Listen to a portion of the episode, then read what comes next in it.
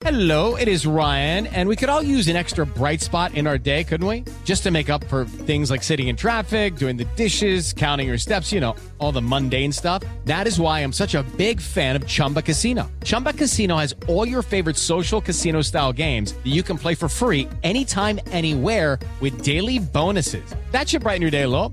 Actually, a lot. So sign up now at chumbacasino.com. That's chumbacasino.com. No purchase necessary. BGW. Void were prohibited by law. See terms and conditions. 18 plus. El podcast de Mariana Santiago, tu conductora de confianza. Y por aquí Alicia Rábago, qué gusto me da recibirte, querida, porque como ustedes saben, ella vive en España, entonces va y viene, no siempre tiene el chance de estar físicamente aquí conmigo, pero hoy tengo el honor, el gusto y el agrado. ¿Qué pasó, mana? ¡Qué gusto! Ay, sí, de verdad, ¿cómo si cambia el estar aquí Sí. en presencia? Así que saludo a todos los que nos escuchan, que de todas maneras me das eh, el, el gusto de poderme conectar desde allá, pero sí estar en cabina. Es sí otra cambia. cosa. Sí. Esto del face to face, yo no lo cambio por nada. Sí, del abrazo. O y sea, el- sí, nos ayudan las redes, el todo no está padrísimo, yo las amo también, pero esto del presencial, no, en la vida en general, yo no lo cambio por nada. Este contacto humano eh, no se asemeja a yo nada. creo que nada es lo suple. Sí, no, yo creo que es necesario en el ánimo, en el compartir, en el aprender a socializar, en el aprender a, a- a respetar a los demás. Esta parte de, de la presencia me parece fundamental. Fundamental. Así que qué gusto, qué honor tenerte por aquí, muñeca, resplandeciente como siempre. Oye, vamos a platicar sobre esto que decía yo ayer en la noche que te llamaba, que es algo que pues me da eh, preocupación. ¿No? Y, y que creo que a más de uno le da preocupación lo que está sucediendo eh, en las escuelas, esto del bullying, ¿no? Que qué importante es atenderlo a tiempo para que la cosa no crezca y no le estamos a lo mejor dando la, la importancia. Em, desde tu punto de vista, ¿qué pasa? ¿Por qué hay tanta violencia e, en, las escuelas? ¿Y qué es lo que tenemos en la cabeza los demás que no, no estamos poniendo como cartas en el asunto? Lo estamos dejando así nomás como muy a la ligera.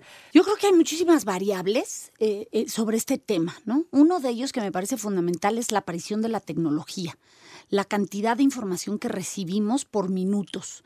Eh, antes, no sé, yo recuerdo cuando yo era niña que había como un periódico dedicado a imágenes muy duras, que incluso en los puestos de periódicos eh, las tenían hasta medio tapadas porque si la gente caminaba eran no aptas, imágenes no aptas para niños o para ciertas edades. Creo que esto se ha aligerado mucho por parte de todos, ¿eh? Sí, sí, Y sí. es, eh, hablo de toda la gente que se dedica a educación y, y en el público general. O sea, empezamos a ver normal cosas que no son normales. Claro. O sea, la violencia la empezamos a, Normalizar. a normalizar, ya no nos asusta, ya no nos causa a lo mejor ese escosor que nos causa- causaba antes, porque al oírla empezamos a, a verlo como algo muy natural y no lo es, aunque te sientes y analices y digas, no es que esto no es normal. Tus ojos, tu cerebro, continuamente el ver o escuchar este tipo de cosas, ya no te espantan como antes. Entonces ese para mí es uno de los puntos. Otro de los puntos ha sido el manosear quizás mucho la palabra bullying sin darle la importancia, ¿no? Ay, es que cuando era yo chiquito eso se llamaba molestar y ay, eso no es bullying. Eso. Es importante ver qué peso le estamos dando a la palabra bullying.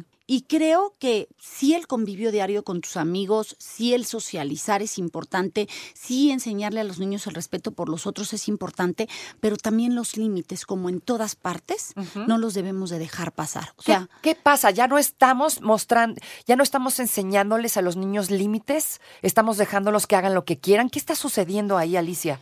creo que hemos dejado de hablar y de estar muy presentes porque estamos dando por hecho que ellos ya lo saben. Fíjate que, que- qué delicado es esto que te estoy contando, porque hoy hablamos del bullying, pero podemos hablar de sexualidad. Entonces dices, hay papás que creen que no lo saben y ellos saben de más. Y en el bullying creo que creo que debemos de hablar en todas en todas sus facetas. O sea, puede que tú veas que tu hijo no sea eh, una personalidad buleadora porque no lo ves en tu casa que lo sea así. O a lo mejor es niño único y nunca lo has visto comportarse con sus compañeros. Pero hay que hablar del tema, o sea, hay que tocarlo. Oye, tú formas parte, tú te has dado cuenta que hay alguien que estén molestando y tú qué haces. Exacto, ¿cómo? ¿Cómo le hablamos a los niños del bullying para que entiendan que no está padre? Mira, hoy, hay- hoy hay tantas cosas en las redes que hasta puedes tomar un ejemplo de esos y decir, oye, esto, ¿a ti qué te genera? Este video, ¿a ti qué te genera? ¿Por qué, ¿Por qué pasa esto? ¿Qué cuentan tus amigos del colegio? ¿Tú conoces a alguien que se exprese de alguien así? Porque bulear, acosar a alguien es desde no es no hacer sentir a alguien tranquilo. Una broma, que ellos pueden llamar broma, darle un zape a alguien, eh, ponerle un apodo incómodo, que todo mundo se ría de él, no es divertido, eso es bulear. ¿Pasa en tu escuela? Porque si pasara, a mí me gustaría que me lo contaras, porque ¿qué papel puedes estar jugando tú? El permanecer callado. A lo mejor no te unes a la burla, pero estás callado y, y en forma también es el no hablar también te pone en una posición. Entonces muchos niños te contestan, bueno, es que yo no quiero que se volteen y me bulen a mí. Claro, es que es lo que te iba a decir. El mundo de los niños es bien complicado. Pareciera que no, porque no estamos ahí en la escuela compartiendo y conviviendo con ellos y no sabemos a lo que se enfrentan. Y es muy fácil juzgar desde afuera. Claro. Pero el niño en ese momento dice, no, yo no soy un soplón. Y aparte, si digo, me van a pegar a mí. Pero ¿Qué por, hacen? pero por eso es importante hablar, tanto en las instituciones, el dejar sobre la mesa. Ah, Yo que daba cursos para adolescentes, en algún momento toqué este tema con ellos y yo les decía, entre ustedes se pueden llevar y se... ¿Cómo te dicen? Y entonces Ok. decían, ay, me dicen así. Y le digo, ¿y te gusta? Bueno, este, no me molesta. No, la pregunta no fue esa. ¿Te gusta que te digan así? Bueno, es que me lo dicen mis amigos. Es que esa no fue la pregunta. ¿Te gusta? Y llevarlos hasta ese punto. No, no me gusta. ¿Y lo has dicho? Bueno, pero es que no lo hacen por molestar. Es que tampoco fui por ahí. Habla claro, a ti te pusieron un nombre, te gusta tu nombre y no te gusta que te digan por un apodo. Entonces entiendo que pueden los demás, pero empieza con tu grupo, con, con tu pequeño grupo de amigos. Oigan, buena onda, a mí no me gusta que me digan así. Está padre de broma entre ustedes, pero a mí me hacen sentir incómodo. Si a un niño desde muy pequeñas edades le enseñas a que tus amigos tienen que respetar, primero, él va a aprender a ser un buen amigo, porque él no va a molestar a otros en algo que no les gusta. Y también va a aprender a poner límites en, oye, ya te dije que así no me digas. Y si no me sabes respetar, pues entonces no podemos ser amigos. Oye, pero es que es el más, este, el más famoso del colegio, es el que todo mundo quiere ser El su amigo. cool, ajá. Esto empieza desde antes, esto empieza, este, este video en redes de esta chica en donde intenta defenderse de algo que ya está cansada. Sí, exacto. Dices, para que una niña logre tomar el valor de defenderse Sí, claro. de su buleador, es porque está harta y porque a lo mejor alguien le dijo, no te dejes, ¿no? Pero no es así tan fácil. O sea, el no te dejes, tú no sabes el círculo o el grupo que tiene detrás, tú no sabes hasta dónde ha llegado. Creo que el hablar con tus hijos antes de que aparezcan las cosas, tocar estos temas, decir, no lo podemos permitir, no le puedes faltar al respeto, ¿qué te mueve? ¿Cómo te va a gustar ver que alguien se burle? Ponte en su lugar. ¿Te gustaría que todo el salón se burlara de ti? ¿Cómo te sentirías? O sea, sí necesitamos ser mucho más empáticos y estamos dando por hecho que los niños que sí son empáticos de nacimiento lo van a desarrollar. ¿Qué podemos hacer cuando están bulleando a mi hija? Y eh, yo como hija, si me están bulleando, ¿qué hago? Y las instituciones que deberían hacer. Hablamos ya un poco de los padres, lo que deberían de decirle Alicia a, a los chavos. ¿Sabes algo que es bien importante y que no he dicho y que ah, desde mi punto de vista es fundamental? Es que hoy muchos padres de familia cuando encuentran a un niño que es el buleador, su preocupación es ir al colegio y hablar, ay, que lo saquen, que lo castiguen, que lo Así no". es, así A ver, es. que no estoy diciendo que no lo hagas, pero lo más importante siempre en cualquier circunstancia son tus hijos. O sea, es eh, ese niño que está siendo buleado, que es tu hijo, tú lo tienes, o que tengas la suerte que no sea, eh, que no esté buleado, pero sabes que hay un niño que está, que está haciendo bullying en la escuela, tienes que fortalecer al tuyo, darle como las herramientas para decir, a ver, si tú llegas a ver que un niño a ti o a alguien más tiene conductas este, de bullying, ven y dímelo. Aunque te amenace, te amedrente, te diga, no le cuentes a nadie porque te voy a matar, no le digas a no sé qué. Ay, sí. Futurizas y le dices, esto te va a decir porque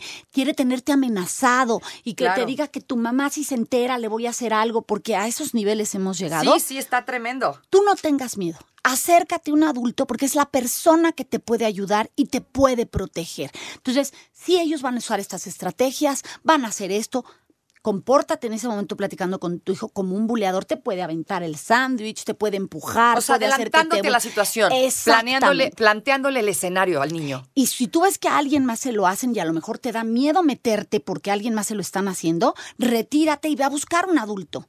Ve a buscarlo. Ve y que haya la presencia de un adulto para que te cuide a ti también y cuide al otro chico. O sea, lo necesario es que le, le des al niño las herramientas de no tengas miedo, busca un adulto. Exacto, ¿qué Ahora, hacer? Porque luego no saben qué hacer. Ahora, otro también punto es, si tu hijo lo ves que cambia comportamientos, que ha cambiado, que ya no quiere comer, que baja eh, con la cabeza baja, que, Que ya no quiere ir a la escuela. Exacto, me duele la panza, ya no quiero ir. Este, no, no, es que eh, tengo tarea, no es que me te pone muchos pres- muchos pretextos y hay muchas cosas que dices qué raro, qué raro, no lo dejes pasar. Yo sé que aunque trabajes y no haya manera de con quién dejarlo, porque esto a veces sucede en el día a día, sí detente, haz un alto. Hay un cambio de conducta que te está diciendo algo pasa con mi hijo y esa intuición no la debes de dejar pasar. Entonces, aquí sí, después de preparar a tu hijo, sí decir, oye, ¿sabes qué? Yo veo que mi hijo ha cambiado en esto, ya no duerme tranquilo, eh, te está teniendo conductas ansiosas, no está normal. Entonces, yo sí necesito apoyo. ¿Qué tu institución puedes hacer por mí para asegurarme la tranquilidad de mi hijo? Vamos para allá, justamente en esto, eh, en este caso del que hablábamos de Norma Lisbeth, que es el que hablábamos tú y yo ayer en la noche, y, y de eso se nos ocurrió platicar sobre esto. Como institución, eh, en estos casos, ¿qué pasa? ¿Por qué los maestros ya no están tomando partido o no le están dando la importancia? Maestros, directores, personal educativo, ¿qué está sucediendo? Te voy a decir lo que para mí es como una tesis, una hipótesis de lo que podría estar pasando porque trabajé muchos años en una institución educativa. Yo creo que todo maestro tiene el deseo de ayudar a los alumnos. Lo creo realmente porque conviví con muchos colegas. Pero cuando tú sientes que te quitan toda la autoridad, cuando no hay nadie que te apoya, pues también te quitan todas las herramientas. Entonces dices, si hoy un niño puede grabarme, editarme, y la mamá llega y dice, es que mire, que esto, que el profesor, que lo corran, que dijo, que hizo, que pasó. Yo no estoy diciendo que no escuches a tu hijo, pero entonces asegúrate de ir a una institución, ver cuáles son la, la filosofía, los valores, la forma en que se desenvuelven, y si estás de acuerdo, entonces apoya. Apoya esa institución. Preséntate con los directivos y di, oiga, esto está pasando. Mi hijo dice que el maestro hace esto o que hay un compañero que hace esto. Quiero que usted me diga qué explicación me da. Siempre estarán las puertas abiertas como padre de familia, pero creo que hemos roto muchas redes de apoyo entre escuela y familia. Ok, o sea, Entonces- ya no, estás ya no estamos trabajando a la par. ya no estamos trabajando en conjunto, en donde cuestionas mucho el trabajo de una institución, cuestionas mucho el trabajo de una escuela, que puede venir por cosas que han pasado. Pero sí también pregúntate si te has acercado, si tú has investigado, si has dicho, si te has quejado donde debes, porque luego a lo mejor se quejan en el chat. De, de- De- ajá, la escuela, Ajá. pero no se quejan en la institución. Entonces hay que acercarse y decir lo que ves. A veces el último en enterarse es el profesor de algo que está pasando, ¿no? Entonces, sí apoya, te pide apoyo. Ahora, me voy a ir al caso más radical. No es que yo ya fui, yo ya hablé, yo ya dije. Y la maestra dice, ay, sí, ya, no molestes. Y Sí, no lo pela. exacto. Y no le hace caso. ¿Qué haces? Detente, para ahí. Y si es necesario que tu hijo falte a la institución, que falte. ¿Me explico? No lo arriesgues si tú ya estás viendo una complicación como la que vivía esta chica. No lo arriesgues. Porque sí debemos entender los padres que nosotros estamos en otra generación. Sí. Porque nosotros actuamos y decimos, no te dejes, defiéndete, no te pueden Si te pasar por pegan, encima. pega, mijo, así Claro. decían, así nos decían. Y entonces tú decías, pero había un límite, o sea, había una pelea fuera del colegio, que no estoy diciendo que esté bien, pero sí llega un momento en que decían, ya párale, oye, ya está en el suelo, déjalo. O el mismo niño se detenía y decía, ya, se acabó, se acabó. Pero no había un grupo asusando, sí, pégale más fuerte, sí, dale más duro, y en el suelo golpéalo, patealo. O sea, creo que eso es lo que hemos perdido, poner el límite, el decir, a ver, o sea, ¿hasta dónde llegué? La niña ya no se está levantando, ya no está consciente y yo le sigo pegando y nadie me detiene. No hay nadie que, que detenga, que le diga, oye, ya, párale, estás perdido, perdiste el control. No, o sea, nos da miedo actuar y preferimos ser observadores y no obstante de observadores, grabar.